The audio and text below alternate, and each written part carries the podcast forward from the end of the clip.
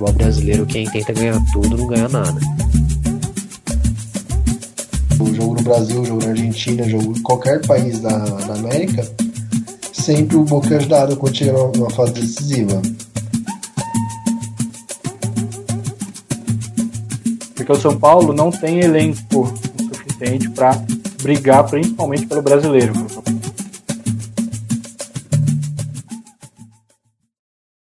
Dia, boa tarde, boa noite, galera. Elenco rachado na voz. Começando aí mais uma gravação, trazendo para você o melhor do futebol, o melhor do debate de mesa de bar para o seu fone de ouvido.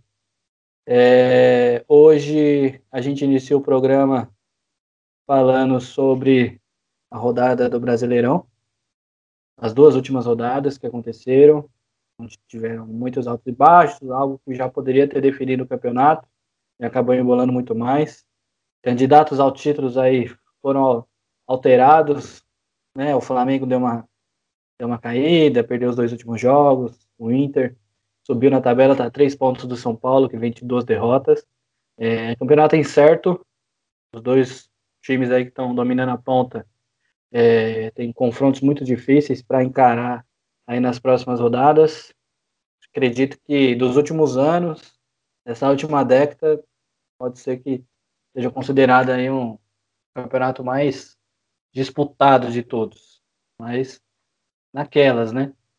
Porque ninguém quer o título. É mais por isso, não pela qualidade dos elencos, ou por, eles estão ganhando todos os jogos, mas sim que ninguém quer ganhar. Então, Vamos ver como é que vai desandar essa parada aí. Hoje eu tô com Guilherme Almeida, o mesmo elenco que estava na última gravação. Guilherme Almeida, Gabriel Azevedo. Começar com o Guilherme aí, dar um salve pra galera. É, mandar aquele salve aí pros ouvintes. Mas falar que o elenco aqui desse podcast é uns perninha do caralho, uns ingrato. Entendeu? Uns mascaradinhos e vão se fuder. Já emenda aí, Gabriel. Já você que você se enquadra nesse, nesses adjetivos. Né? Fazer o que você não quer, né? Zé Ruela. É, tudo pés de rato mesmo, tô nem aí. Ninguém quer gravar, ninguém quer compromisso com nada. Fica um passando a bola pro outro, no final ninguém grava nessa porra. Eu sou obrigado a contar grava... vocês dois, duas semanas seguidas. Os caras cara só gravam porque tem favor.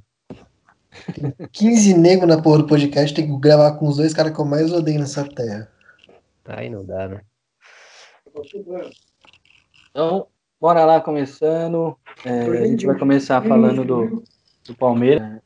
Queria primeiro que o, o Gabriel desse aí a palavra. Acha que o Palmeiras pode ainda brigar pelo título? De acordo com o campeonato, com que os clubes da ponta vem apresentando seu futebol. Você acha que dá o Palmeiras ainda chegar? Sonhar com o título do brasileiro ou tem que priorizar mesmo Libertadores e a Copa do Brasil? Ah, na minha opinião, eu acho que sempre dá, claro. Os times lá que estão na ponta, igual, foi dito, eles não parece que não querem ganhar, os times estão deixando, um deixando pro outro ser campeão.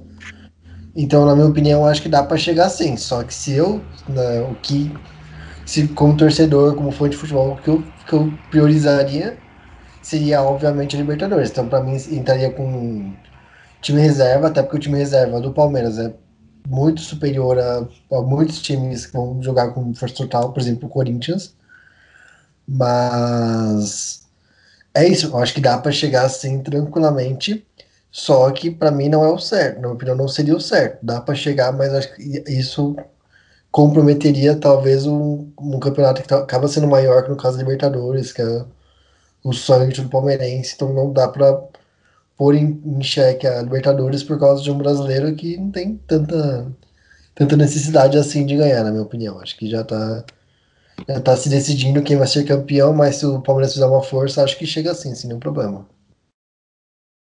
É, eu, eu acredito que eu entendo que o foco do Palmeiras sejam as outras duas competições, né? Mais a, a Libertadores, mas chegar talvez a, ao título ou a vice-liderança, encostar no, nos líderes seria uma consequência da atuação do, dos reservas, né? Que querem mostrar serviço, querem estar no time principal e acredito que o, o time do Palmeiras seja o elenco mais completo, né, do, do futebol, onde tem peças de reposição não tão boas, mas com qualidade para jogar o Campeonato Brasileiro, conseguir repor as ausências de determinados jogadores para chegar né, na, na ponta.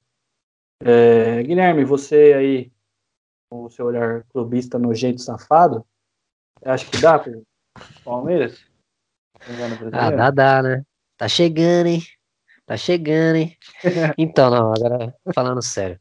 Cara, assim, é, se dá pro Palmeiras brigar pelo título, com certeza dá, porque, como vocês aí mesmo disseram, os times de cima estão vacilando, perdendo ponto que não pode perder. Então dá pro Palmeiras chegar, mas eu acho que o Palmeiras não pode entrar nessa de querer brigar, não. É, eu acho que o Palmeiras tem que focar nas Copas é, e deixando o time reserva jogar os jogos que dá para jogar ali do brasileiro Cara, se ganhar, maravilha. Se não ganhar também, mano, nem esquenta, não vamos entrar nessa de querer brigar também pelo brasileiro, porque, cara, a gente sabe, no futebol brasileiro, quem tenta ganhar tudo não ganha nada. Então, o Palmeiras já tá numa final de Copa do Brasil, já tá, é, entre aspas, praticamente classificado para a final da Libertadores, tem que focar nisso. Porque o mês de janeiro vai ser um jogo a cada três dias, então, assim, não tem perna que aguente, né, cara? Não tem perna que aguente. Claro que nesse meio tempo vai dar para jogar com os titulares em um ou dois jogos, mas não dá para querer entrar nessa reta final achando que vai brigar por para é, ganhar as três, não, cara. Eu acho que o Palmeiras tem que ter os focos nas Copas.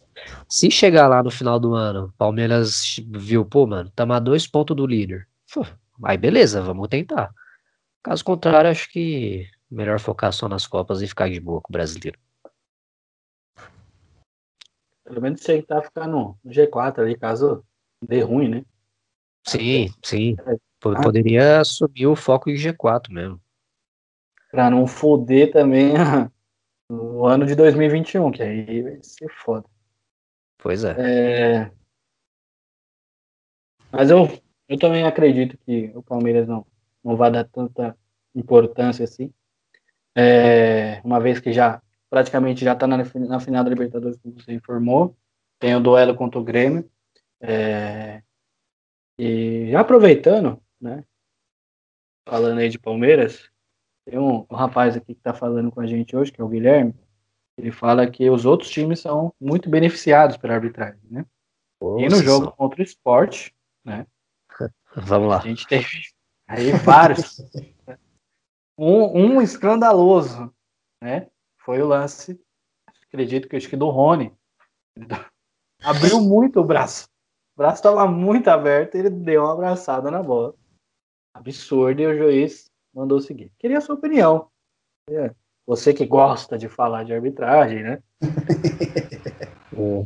Então, vamos lá. Tem algum especialista em arbitragem aqui? Os caras lavando roupa suja ah, já. Não, não tem essa, não tem essa. Tem não, né? Não, não, não, não, só pra. Se você, se você, se você assiste, você entende. especialista, a gente passava a voz para o especialista, mas vamos lá. é... Na transmissão do jogo Palmeiras de Esporte Palmeiras, é, quando ocorreu esse lance que pegou na mão do Rony, sim, pegou na mão do Rony, não tem, não, não tem que falar. Então é pênalti. Pegou na mão é Só um minuto. Ponto, Você passou a voz para mim. Você passou a voz para mim, cidadão. Vamos lá, me ajuda. Certo? É, a, a, a comentarista de arbitragem, no momento, ela falou: a orientação é não marcar o pênalti. É, não foi pênalti, eu não marcaria, porque a orientação é: se a bola pega na mão, quando a bola está saindo da área e ela foi interceptada pelo próprio colega de equipe, não é pênalti. Se a regra diz que quando o, o colega de equipe, que no caso foi o Kusevich, o zagueiro do Palmeiras, chutou a bola para fora da área e o Rony tentando tirar a mão, acabou pegando a mão dele, com ele tentando tirar a mão, não é pênalti. Não, ninguém tentando tirar a mão, não. Não vi ninguém tentando tirar. Ele levantou a mão quando ele viu que a bola estava Levantou a mão. Ele levantou a mão. Ó. Tá, gente. Tá, mas não, peraí, peraí, peraí, peraí, eu tô falando da regra. A regra diz que não é pênalti. Se a regra diz não é pênalti, mano, não é pênalti. Agora, se você perguntar para mim, Guilherme, você concorda com essa regra? Aí já é outro debate. Eu não concordo com essa regra. Eu acho que devia sim ser, é, ser pênalti.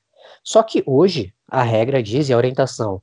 Eu mandei no grupo, no grupo, no nosso grupo do WhatsApp, o vídeo do Gaciba, que é o chefe de arbitragem da CBF.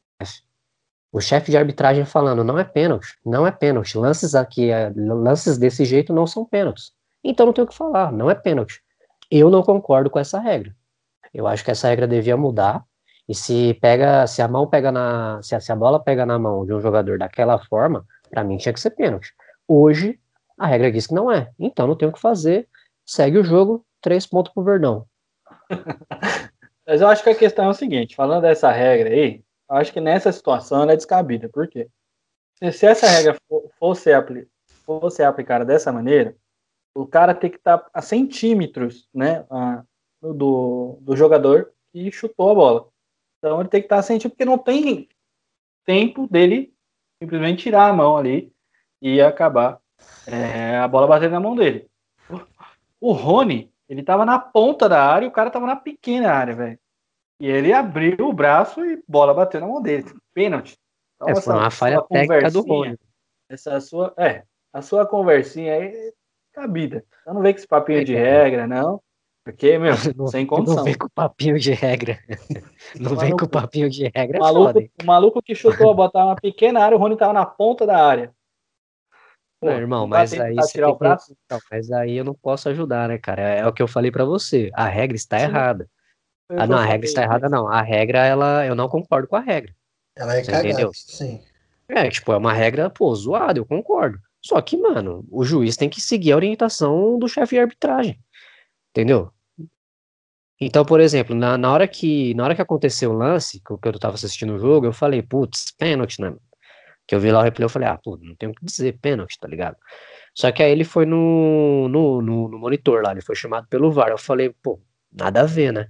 Só que aí a, a mina lá da, da transmissão, eu esqueci o nome dela, é especialista em arbitragem, especialista em arbitragem, especialista em regra. Ela falou, não, não, não é pênalti, eu não marcaria por conta disso disso que eu já falei já. E eu falei, ah, pô, não tem o que fazer, o cara tem que seguir a orientação, não tem o que fazer. A regra é zoada, ok, a gente pode debater isso. Mas, cara, o juiz seguiu a orientação, tem o que falar, mano. Sabe? Tudo errado, não. Tudo é. errado. Por exemplo, uma outra coisa que a gente pode debater é se o lance é interpretativo, porque lance interpretativo não pode ser chamado no VAR. Entendeu? É outra coisa que a gente pode debater. Agora, dizer que o Palmeiras foi beneficiado, cara, não. O juiz seguiu a orientação do, do chefe de arbitragem, mano. Não tem o que dizer. No meu ponto de vista, foi beneficiado. Com certeza. Totalmente. Não, é aquilo, fosse, cara. Eu... Se fosse um lance contra o Palmeiras, um clássico, sei lá, um Corinthians e Palmeiras. Se fosse Puta contra o Palmeiras, ninguém ia... de saco. Ninguém ia não, cara, mas assim. TikTok, né? Mas aí, mas ó. do TikTok, as coisas nada a ver. Mas ó, mas, mas ó, raciocina comigo. Se o juiz marca, marca a pena, por exemplo, aconteceu um lance, a orientação era não marcar, certo? Se o juiz ainda assim marca o pênalti, quem ia estar tá reclamando hoje era o Palmeiras e com razão, mano. Porque o Palmeiras ia argumentar, pô, mas o Gaciba não falou que não pode marcar pênalti em lances assim? Porque marcou. E o debate já tá sendo outro totalmente diferente. E o Palmeiras já tá reclamando com razão, porque o juiz não seguiu a orientação. Mas Você entendeu? E é como. E é, como, é o que eu tô falando sempre, mano. Tipo, o que é zoado é a regra. A regra que é zoada, que ela tem que ser alterada. Você entendeu? É isso que tem que ser, que tem que ser alterado. Agora, mano, a gente vai aqui questionar, reclamar do juiz que seguiu a orientação. Pô, aí é foda, tá ligado? A gente vai lembrar disso, a gente vai trazer esse argumento, tá? Quando o contrário acontecer, eu não quero ver choro. Pode trazer.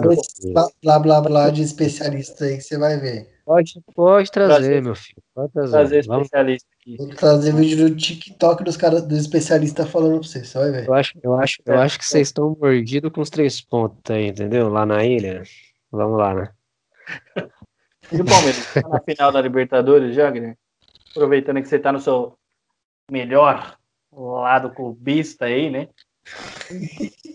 lado clubista. Especialista de arbitragem. É. Falar de regra, os caras questionam. Eu falei o melhor lado, mas é o único lado que você tem, que é o lado clubista, né? Não tem, consegue ter uma visão imparcial da coisa. Palmeiras está na tá. final da Libertadores já? Cara, ainda não. É... Assim, o Palmeiras, assim, óbvio, o Palmeiras é favorito a passar para a final, lógico. Eu diria que é 85% pro Palmeiras e o resto pro, pro River. É, eu digo isso por quê? Porque o River, mano, é um bom time. É, os caras vão vir mordido, os caras vão vir com muita raiva pelo que aconteceu no último jogo. É, e não dá para duvidar da capacidade dos caras, né? Então, por conta disso, eu digo que o Palmeiras ainda não tá na final, mas é, tá quase 100% caminhado. É, se eu fosse dar um palpite pro jogo de amanhã, eu diria que um, 1x0 River, diria assim. 1x0 pro River, acho que é um placar ok. Assim, se o primeiro tempo acabar 0x0, aí eu falo, mano, já era, Palmeiras passou, tamo na final, venha, venha a boca o Santos. Mas até lá, até, até lá eu diria que o River ainda tem chance. Você tava mascaradinho, hein? Todo confiante aí. Pô, aliás, acha? semana passada acertei o placar, hein? Tá acertei tá o placar semana passada, hein? Não é verdade, filha da puta. Mó mascaradinho. E você, Gabriel? Você acha que o Palmeiras já pode comprar as passagens aí para o Rio de Janeiro? Não, no Maracanã? Eu, eu acho que sim, desde, desde o início do campeonato, sempre apostei no Palmeiras como, como possível campeão, mas o que, o, que o Palmeiras fez com o River na, na semana passada não dá, não tem igual, velho. O River tem muito mais camisa que o Palmeiras. Claro, o time é extremamente inferior, mas tem muito mais camisa que o, que o Palmeiras. E, meu, o Palmeiras anulou totalmente o River. O River não, não viu a cor da bola. Então, na minha opinião, uma, uma semifinal de Libertadores, se pegar um River Plate e anular ele igual o Palmeiras anulou, já é praticamente impossível do River conseguir reverter isso. Mas, só lembrando que eles reverteram os 3 a 0 Jorge Wilstermann, né? Isso nunca, nunca pode ser esquecido. Levaram 3 na, no primeiro jogo, meteram 8 no segundo jogo. Então, nada está perdido ainda. Amanhã ainda vou torcer pro River, porque eu Espero que eles consigam, mas na minha opinião não, não dá não. Não tem como segurar o Palmeiras a ponto de conseguir não levar um quarto, um, um quarto gol no, na disputa dos dois jogos e ainda conseguir se, é, fazer um placar é, razoável para poder ser campeão, para passar de fase, acho que não tem como não. Ou eles vão se preocupar em fazer um, um 4 a 0 para poder se classificar, ou eles vão se preocupar em não levar mais gol. Então não tem, não tem como. Se o Palmeiras faz um gol, tá praticamente zerada a chance de o, de o River conseguir eliminar o Palmeiras. É, depois do, do, nosso debate aqui sobre a arbitragem, seria tão lindo ver o Palmeiras perdendo com um erro de arbitragem. Nossa, Nossa senhora. Eu ia virar o próprio especialista de arbitragem, certeza. Nossa, é que tá, né, mano? É que eu ia tá, fazer um mano. Pro... Eu ia, fazer uma edição só disso. O árbitro acertou, mano. É isso que é só foda. Disso. O árbitro acertou, mano. O árbitro seguiu a regra. Pô, vocês, vocês são muito clubistas. Vocês são muito clubistas, pelo amor de Deus. Mas eu acho que vai ser 2x0 pro River. Só pra dar aquele esquentadinho no coração do, do palmeirense, pra não achar que ah, foi pra final de uma maneira fácil e tal, sem, sem sofrer, não. Vai ser uns 2x0 pro River, pressão até o fim do jogo. É, é. Eu seria isso. Quero se fosse pros pênaltis, né? Ver. Nossa, se for pros pênaltis, nossa. Nossa senhora, vou. Não, só pros pênaltis eu nem gravo semana que vem, enfim. Mesmo com nós passando. Vai gravar, não vai sumir, não, filho. Tem um contrato aqui. Não, não, eu, não, é que eu não vou sobreviver, cara. Você é louco. Eu não, não vou sobreviver e eu nem torço pra nenhum dos dois. A partida é puta de pênalti é foda. Mexe com, com o psicológico de qualquer um. Nessa, Mas... nessa semana eu tô torcendo pro Santos. Quero que os outros se explodam. Tô nem aí. Sou muito mais simpatizante do Santos que qualquer outro desses três times. Hum.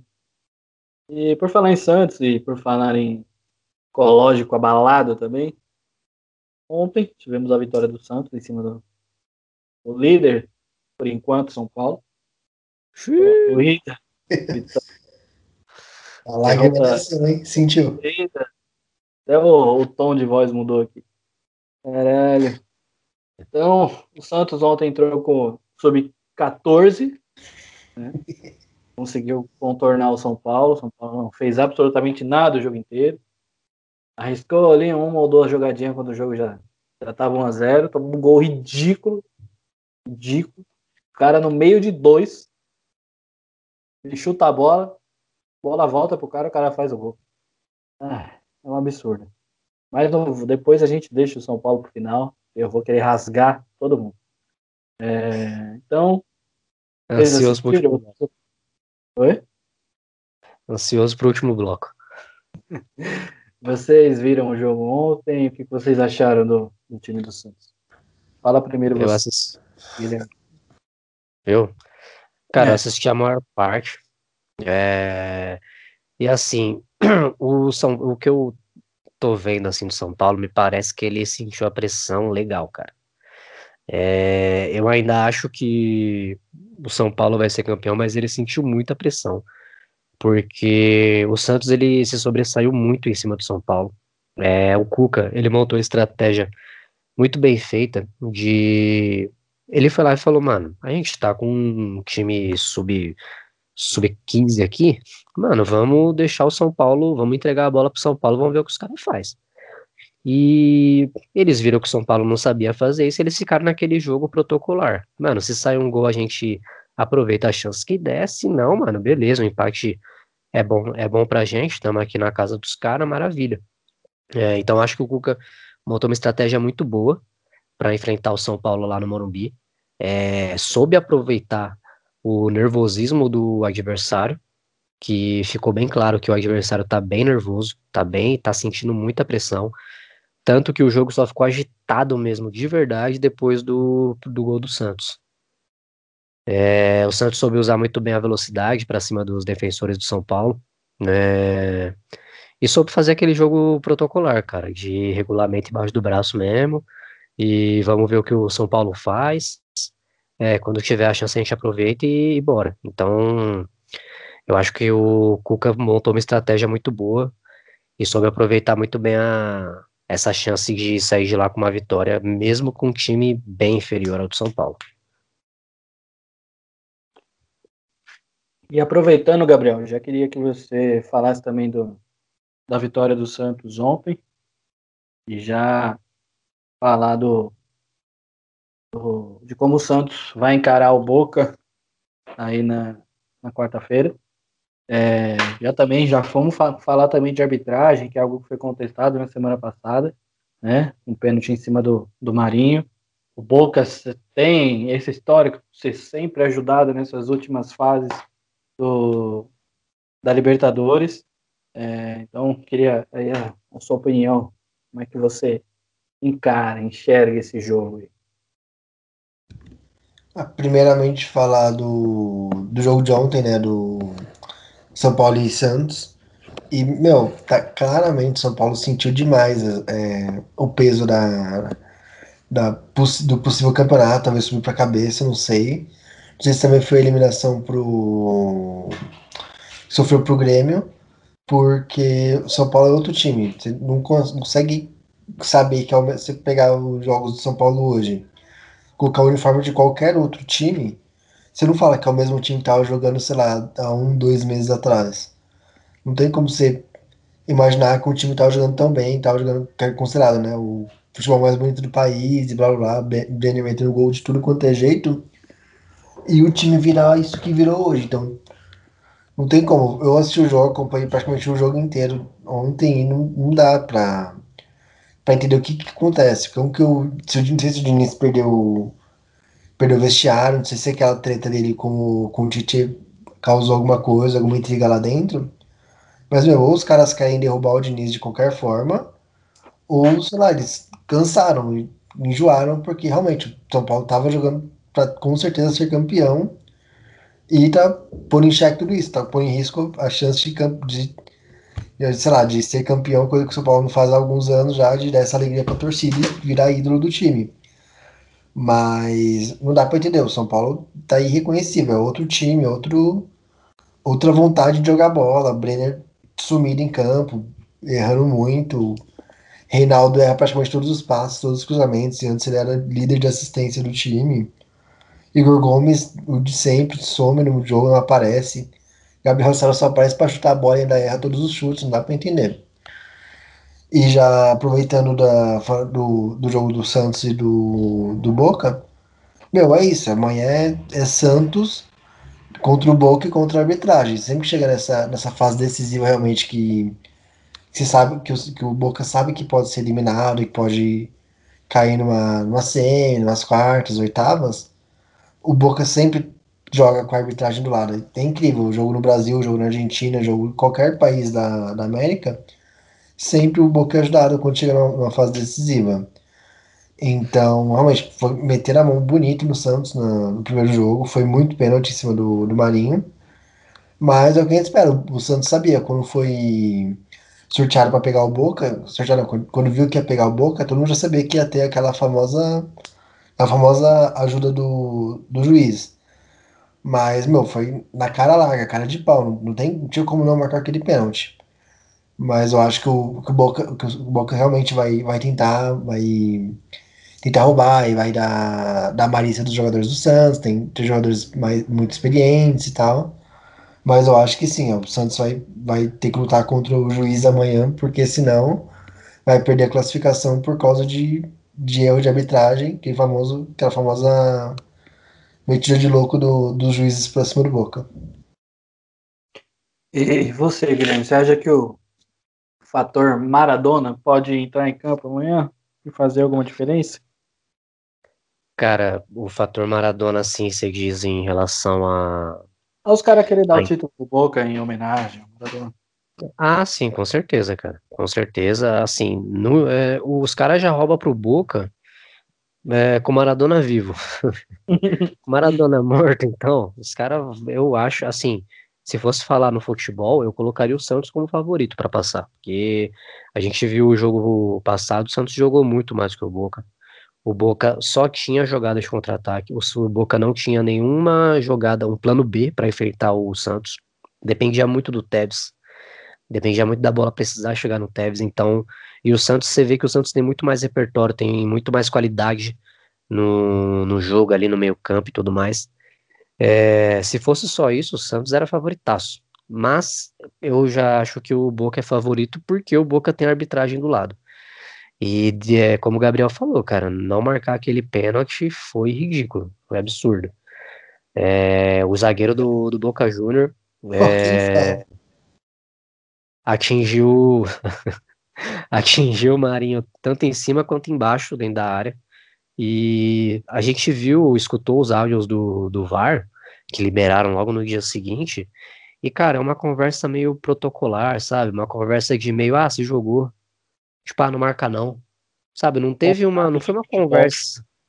É, não foi uma conversa de explicação mesmo. Tipo, olha, eu acho que essa, intercepta, essa interceptação do, do zagueiro não foi faltosa por causa disso, disso e disso. E se você reparar, o Marinho faz isso com a perna. Tipo, não é assim, é uma conversa protocolo. Tipo, ah, segue o jogo. Você jogou. Não, contato normal. Tipo, porra, mano. Então eu vejo que a arbitragem, a Comembol, ela favorece o Boca de uma forma muito sutil. Também. Sabe? Então eu acho que por conta disso, cara, o Boca é favorito contra o Santos, assim, é... Assim, claro, a gente tem aquele lado de do Santos é rival, né, cara? Então, assim, a gente vê o Santos cair, a gente pensar, ah, chupa Santos, tal, não sei o quê. Mas ver o time brasileiro cair assim sendo roubado, ainda mais que tem aquela coisa que, pô, é o time do Pelé contra o time do Maradona, e assim, os caras roubar brasileiro de novo, sabe, na cara dura, é muito ruim. E levando em conta que a tendência, né, se o Boca passar, é enfrentar o Palmeiras. Se os caras roubar pro Boca na semifinal, vai roubar na final, mano, sabe? Então, é uma pena, mas infelizmente é, a, é a Comembol, né, cara? É o que a Comembol faz há anos e anos e anos. Eu acho que eu acho que todo mundo aqui torce para um time que já foi roubado pelo pelo Boca, sabe? Que o Palmeiras perdeu a final em 2000 sendo roubado contra o Boca. É, o Corinthians, acho que em 2013, né? Foi Isso. eliminado contra o Boca, um roubo absurdo também. O São Paulo deve ter também história, não, não sei, não me recordo. E é isso, cara. Infelizmente é assim que a gente, a gente já sabe que, que acontece. Que, como que é a Comembol e o Boca Júnior. É tipo, não sei se vocês já ouviram, não sei se vocês já ouviram é, CBF Corinthians, uma coisa assim semelhante. Assim. Ah, sim, sim. Ah, então você conhece. A gente vive, a gente vive algo parecido. Sim, sim. É, pelo que eu me lembro, desde quando eu comecei a acompanhar futebol, São Paulo jogou uma vez contra o Boca Juniors, foi na. Não, duas vezes. Uma foi na Recopa Sul-Americana, em 2006, São Paulo perdeu, e a outra foi na Sul-Americana em 2008, 2007, por aí, São Paulo ganhou do Boca. Mas não, não me lembro de ter acontecido algum, algum lance a favor do Boca Juniors. São Paulo tem mais histórico com o River, né? Aquelas tretas todas, Libertadores, uhum. não. São Paulo, o River é, é filho do, do São Paulo. Esse ano não, não, não fez, não foi de acordo com o que a gente já estava acostumado, São Paulo e River, mas são Paulo é pai do River. É, e o Palmeiras também vai se consolidando como pai do River, né? Sim, sim. Buscando aí.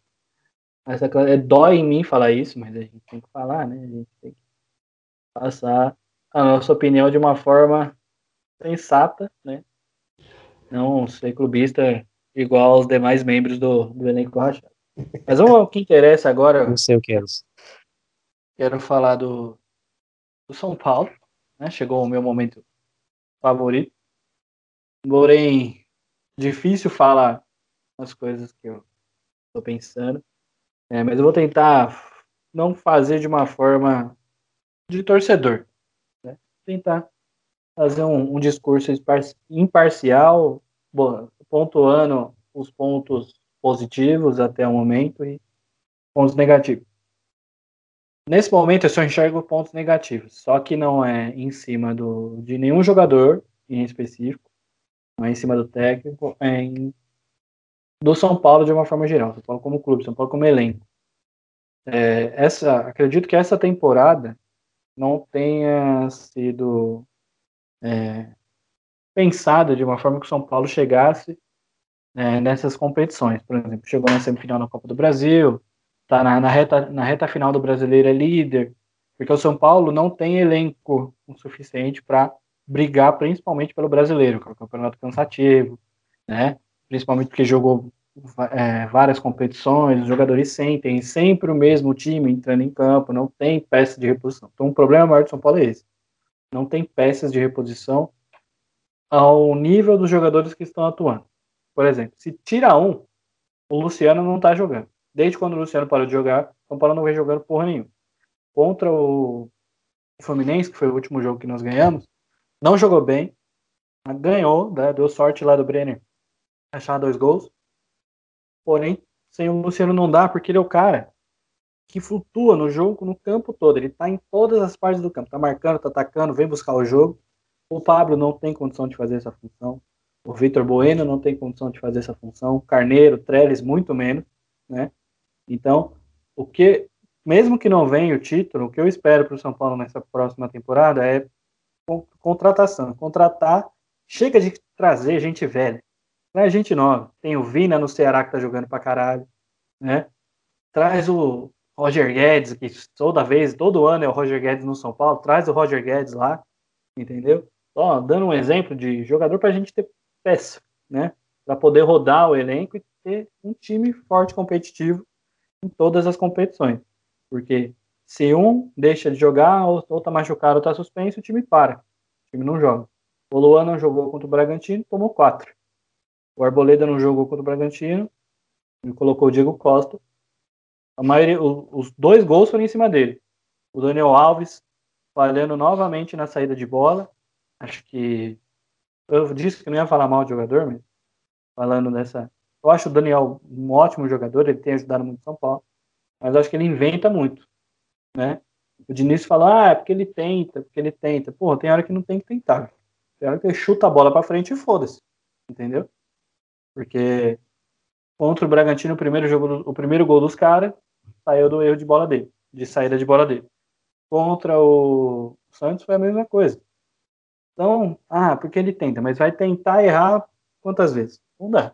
Então, a gente tem que tentar somente na certeza, principalmente quando está valendo o título. Então, eu acho que o Diniz ele precisa, ele tem esse estilo de jogar, mas ele precisa ter a inteligência de mudar na hora certa, quando for necessário, né? Trazer, mesclar ali as posições, ao invés do, de colocar o Pablo, coloca o Igor Gomes para fazer a função do Luciano. O Igor Gomes ele corre o jogo o campo todo também. Vou discordar do Gabriel.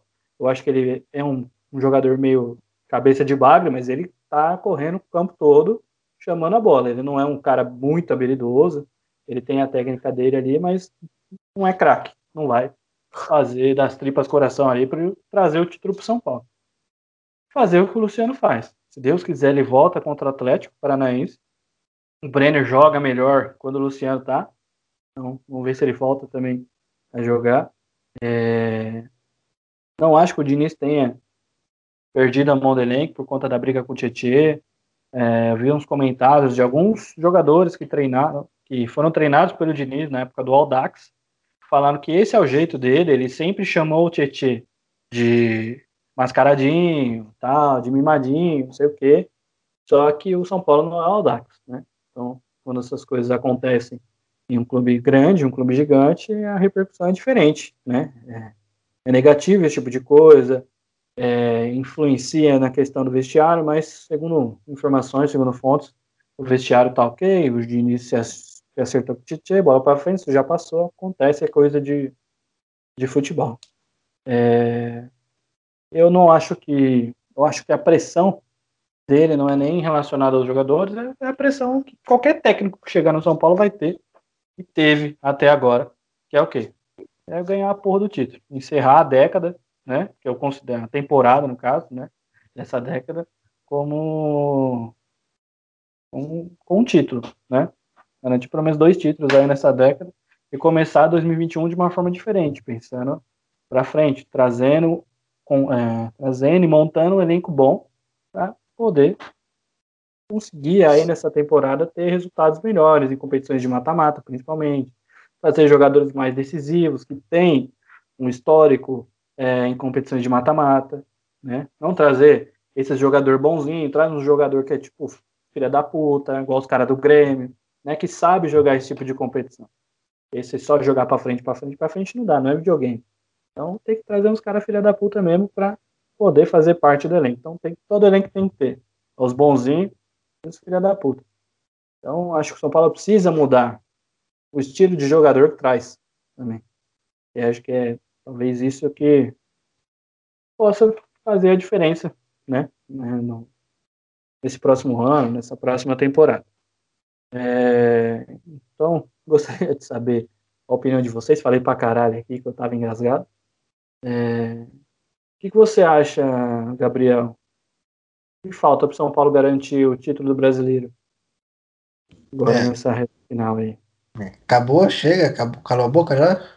É louco? Tava indo dormir aqui. Puta merda, falou pra caralho. É. Mano, sei lá, igual eu disse, não, não dá pra entender qual é a, qual é a vibe de São Paulo. Porque, porra, os caras, igual você falou, não, não ganham nada há 300 anos. Tinham chance de ganhar, ser campeões ou da Copa do Brasil ou da, do Brasileiro. Só que, claro, um time com o elenco que, com o elenco que o São Paulo tem, a gente não consegue ver eles conseguindo priorizar um, um campeonato. Porque é óbvio que se eles priorizarem um, o outro já era, não tem chance. Porque o São, São Paulo tem o time titular e só, não tem o time reserva a qualidade de bater de frente com qualquer outro time no Brasil. Se, pega, se o time reserva do São Paulo pega, pega o Bragantino igual pegou semana passada, leva 10, fácil. Então, na minha opinião, não, não tem como explicar o São Paulo. É realmente falta de tesão. Os caras não não deve, não, não deve estar com um vestiário bom, mas que, como você disse, as fontes falam que tá tudo certo, que o Diniz tá, tá de boa. Mas os caras com certeza devem estar querendo derrubar ele, até porque sabem que se ele cair, a chance do Rogério Senna subir no ano que vem é muito grande. Nesse ano é muito grande. Mas, na minha opinião, tem coisas que não, não dá para você entender no futebol do São Paulo. Primeiro, essa porra desse essa saída de bola que o Diniz quer tanto que. Meu, aquele jogo que o São Paulo é, sacudiu o Flamengo. os gols do São Paulo saíram por porque eles desistiram, não fizeram esse estilo de jogo de sair tocando a bola na, lá atrás. seu gol, gols, gols bonitos, tá? aquele lançamento do, do Volpe né, de dentro da, da área. E, meu, você vê, tipo, os caras, se eles precisam sair jogando, dando chutão, sair, sair é, de uma forma mais drástica, eles conseguem. Deu, deu certo contra um Flamengo. Então, pô, por que, que você, como que você vai perde, perde aquelas bolas, aquelas saídas de bola contra o Bragantino, velho? Não dá pra entender. E, meu, jogadores que não me dessem, Trellis, na minha opinião, não, não tem como, como, como vestir a camisa de São Paulo. Pra mim, não, não, ele não chega aos pés da, da grandiosidade do time. O próprio o próprio Daniel Alves, que na minha opinião é ele que está fundando os principais os principais motivos do São Paulo estar tá nessa draga, porque claramente aquele negócio de que ele ele que comanda o time, que ou não, ele é o ele é o cara que dá as cartas lá dentro. Porque eu tento não me apegar a essa teoria da conspiração, que futebol é só dinheiro, essas coisas que, o, que as pessoas mais antigas costumam falar, mas meu, fica claro, você vê que ele, ele comanda o time inteiro ele talvez tenha mais voz lá dentro do que o próprio Diniz. Então, pra ele, tá foda-se, tá cagando. Ele tá ganhando 1 milhão e 600 por mês, tranquilo. Todo mês o dinheiro tá na conta dele. Então, por que, ele vai querer correr? Por que, ele vai querer dar o melhor de si? Então, na minha opinião, se, se, claro, se eu tivesse esse poder, eu tirava o Daniel Alves fácil do time. Tirava Trellis, tirava Carneiro, tirava esses caras que só, só fazem peso eu lutaria muito pela recuperação, pela volta do Rojas, porque, na minha opinião, é o cara que daria o que o São Paulo precisa, que é aquela velocidade lá na frente, aquele, aquele toque de bola, aquela, realmente aquele drible, aquela, aquela improvisação que ele fazia tão bem antes, de, antes da contusão. E, na minha opinião, o Igor Gomes, Sacha até deixaria, porque eu que ele, é eu acho ele um bom jogador. Mas que você falou que o, Igor Gomes corre e tal, que dá, dá o sangue, mas não, não tem como, não adianta só o cara dar o sangue e não saber jogar bola. Você, mas só você pegar um moleque da base que sabe tro, trocar dois, três passes que vai dar o sangue também, vai ganhar menos do que, que o próprio Igor Gomes, porque, meu, Trellis, Carneiro, Igor Gomes, Daniel Alves, para mim, esse, os Diego Costa também pode ir embora, porque para mim a base do São Paulo começa, o Thiago Volpe é o único que é garantido. Brenner, eu, eu, particularmente não gosto dele, acho um jogador muito. Ele é muito carente de qualidade técnica. Pra mim, ele sabe empurrar a bola pro gol. Ele é aquele cara que tá no lugar certo na hora certa. Tipo aquele, ou aquele Alexandro que jogou em quinto time também. Mas eu tiraria Daniel Alves, tiraria Carneiro, tiraria Tredes, tiraria Igor Gomes. Faria uma limpa nesse setor de meio de campo, setor de meio de campo para trás do, do São Paulo, porque, na minha opinião, são eles que acabam afundando, porque os erros de passe de Daniel Alves, erros de passe de Igor Gomes, as bolas que o Trellis perde, porque ele não sabe dominar uma bola, velho. A bola chega pra ele, a bola bate e volta, não tem como. Daniel Alves, eu colocaria ele lá na frente, eu só coloco na lateral, tô nem aí, pra ele não fazer mais essa saída de bola, já que precisa insistir tanto em sair tocando a bola, não deixe o Daniel Alves fazer isso, não deixe ele buscar a bola atrás, porque 90% das chances de gol que, o, que os times adversários têm em cima do São Paulo acabam saindo nesse tipo de erro individual de, desses jogadores que você tem. Então, para mim, claro, a, a, carência do elenco, que o São Paulo tem um elenco muito reduzido, muito enxuto, juntando com a, a falta de tesão, a falta de vontade que os caras estão de ganhar, de realmente se tornar ídolos do, do time, com essas peças individuais que eu falei que acabam afundando o time, então juntando tudo isso, acho que é o que é o que explica o fracasso atual do, do time. Na minha opinião, não é culpa do Diniz, não é culpa da, de briga, intriga, nada disso. Para mim, são essas coisas que eu citei, porque realmente não dá para entender como um time de tava seis jogos invictos há um mês atrás, hoje está nessa draga que não consegue ganhar do sub-16, do sub-15, sub-16 do Santos. Então, acho que, na minha opinião, são essas essas as, os responsáveis pelo, pela queda de rendimento do time. Beleza. Discordo boa parte do que você falou, mas não vou, vou deixar para o próximo programa. É, Guilherme, você acha que, na sua opinião aí, você acha que o Diniz perdeu a mão do elenco? Você acha que pode ter sido esse fator agora na reta final? Ou ele ainda não, não aprendeu a trabalhar sobre essa pressão. Acho que a pressão também é uma pressão não só por ele estar num clube que faz muito tempo que não ganha título, mas também por ele não ter ganho nenhum título ainda. E de repente, já o primeiro título, um brasileiro, né? Com o São Paulo, que faz tempo que não ganha título. Você acha que isso pode estar incomodando ele um pouco ali, fazendo, deixando ele um pouco mais um pouco teimoso nas, dentro da, das convicções dele, dentro do esquema tático dele? O que você acha sobre isso? Eu acho que sim, cara. Eu acho que o Diniz, ele, ele ainda não sabe trabalhar sob essa pressão. É, e eu acho que ele não consegue liderar o, o time, o elenco, quando tem essa pressão em cima dele. É igual você comentou que jogadores que já trabalharam com ele é, falam que ele que ele que ele age assim mesmo e tudo mais. Só que o grande técnico, cara, normalmente ele sabe ele sabe mudar o formato dele de trabalho quando ele chega no clube grande, sabe? Que é até uma coisa que a gente falou no programa passado sobre o Thiago Nunes que ele tinha um formato de trabalho ali no Atlético Paranaense, ele chegou no Corinthians, quis fazer igual, não deu certo, não tinha como dar certo. O Diniz, ele tem que, eu, eu acho que ele precisa mudar um pouco dos conceitos dele. Eu entendo que ele tem a convicção no formato de jogo, e tem que ter mesmo. Só que a gente, a gente repara que ele demorou um bom tempo é, para melhorar o sistema defensivo do São Paulo, porque ele tinha em mente o que? Ah, eu quero o jogo bonito e o jogo para frente. Só que tem jogo que você tem que defender também, mano. Você entendeu? Tem jogo que você faz 1 a 0 2 a 0 ah, mano, tem jogo que você faz aquele 2 a 0 irmão. Você pode parar um pouquinho também, sabe? Que é uma coisa que faltava no Diniz, que ele já melhorou um pouco, mas ele ainda precisa quebrar alguns conceitos em relação ao formato de jogo. E ele precisa melhorar alguns conceitos em relação à liderança também, sabe?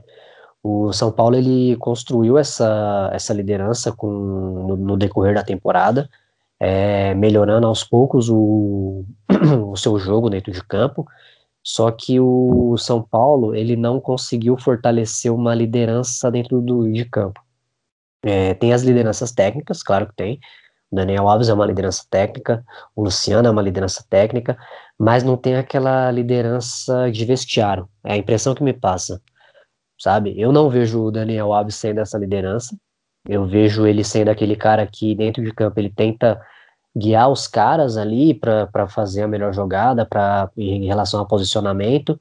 O Luciano também é aquela liderança técnica de correr pelo campo e, e, e enfim, de, de aparecer em todas as partes do campo. Mas eu não vejo no São Paulo uma liderança, tipo um capitão mesmo, sabe? Aquele capitão que, sabe, que, que mano, que pega no colarinho dos caras e fala, mano, vamos jogar, a gente vai ganhar. E, sabe? A ponto que chega no momento desse e o time, mano, murcha, tá ligado? Os caras tá sem o Luciano e os caras murchou, mano, total, sabe? Isso não é padrão de campeão brasileiro. Se a gente pegar, a gente pega, mano, os quatro últimos campeões brasileiros, sempre tinha ali um líder, sabe? Aquele cara que, mano, que você olha pro cara e você fala, pô, mano, esse cara, ele, ele é liderança dentro de campo. Ele chega nos caras, ele chega no, no vestiário, dá os encontros nos caras, e fala um monte pros caras, pros caras chegar em campo e jogar. Não só pelo técnico, não só pela torcida, mas por ele também, sabe? Se a gente pegar um Zé Roberto no, no Palmeiras, um, um Cássio no, no, Corinthians, sabe? E no São Paulo não vejo isso. A gente, no São Paulo tem liderança técnica, claro que tem, mas não tem aquela coisa do líder mesmo, sabe? Daquele cara que vai guiar a cabeça do, dos jogadores para buscar o título. E o Diniz também eu não, não vejo ele tendo, ele conseguindo manter aquela liderança positiva no momento de pressão. Parece que ele não consegue fechar o elenco para as coisas de fora, sabe? Por exemplo, aconteceu aquela coisa com o Tietchan, que ele chamou o Tietchan de mascarado e tudo mais. Cara, eu quando eu vi aquilo, eu falei, mano, que absurdo, como que o cara fala isso com um jogador, mano? O cara é louco, vai perder o elenco. Comentei isso lá no grupo até, vai perder o elenco. É, e parece que aí logo em seguida a imprensa já começou a falar várias, começou a falar várias, mano, como é que o Diniz fala assim e tal, não sei o quê. E aquilo dele não saber que ele tá, às vezes, tipo, mano, esquecer que ele tá em outro time, que não é o Aldax. Que, ah, ele, ele sempre foi assim, tá, mano, mas ele não tem que ser assim no, no, no time grande, mano. Ele não tem que ser assim. E se for, vai ter que conseguir barrar a pressão externa do que vai chegar no elenco. E ele não tá conseguindo, essa é a impressão que me passa. Então eu acho que o, o que mais está afetando o São Paulo nessa reta final é isso aí, cara. É, nessa parte do Diniz aí eu acho também que esse tipo de postura não, não se adequa muito bem, né, a, a um clube grande. Vi um exemplo claro é o Rogério Senna, a forma como ele era no Fortaleza, né? Toda semana era um meme diferente, dele xingando os caras. O Flamengo a gente não vê isso. Totalmente o contrário, porque ele tá lidando com outros tipos de jogadores, medalhões ali. Então é realmente difícil. Não dá para você chegar assim e chutar o balde. Mas eu, eu, acho que essa queda de rendimento não, de rendimento não tenha sido isso. Eu acho que é mais a, as referências que faltam ali dentro do campo, como o Luciano, que é uma referência no ataque, o, o próprio Luan também, quando quando está ausente, o time não, não roda, e o Arboleda, junto com o Bruno Alves, e a ausência de um ou outro ali faz total diferença no time. É, então é, torcer, né? Eu torcer, né? O Luciano voltar contra o Atlético Paranaense. Um 6 a 0 tá lindo. 6 a 0 garante mais três pontos. E seguimos, né, galera? Então, gostaria de agradecer aí pelo tempo de vocês. Segunda-feira. Segunda-feira é osso. Dia mais foda da semana. Mas a gente consegue tirar um tempo aqui para gravar para vocês, né? Das nossas, nossas opiniões. É, buscamos sempre melhorar, trazer sempre o melhor conteúdo, sempre estudando para falar sempre coisas embasadas sobre é, o que a gente traz aqui para vocês, tá? Então, agradecendo aí primeiro ao Guilherme mais uma vez, né? Aqui parece que é o, elenco ativo, né?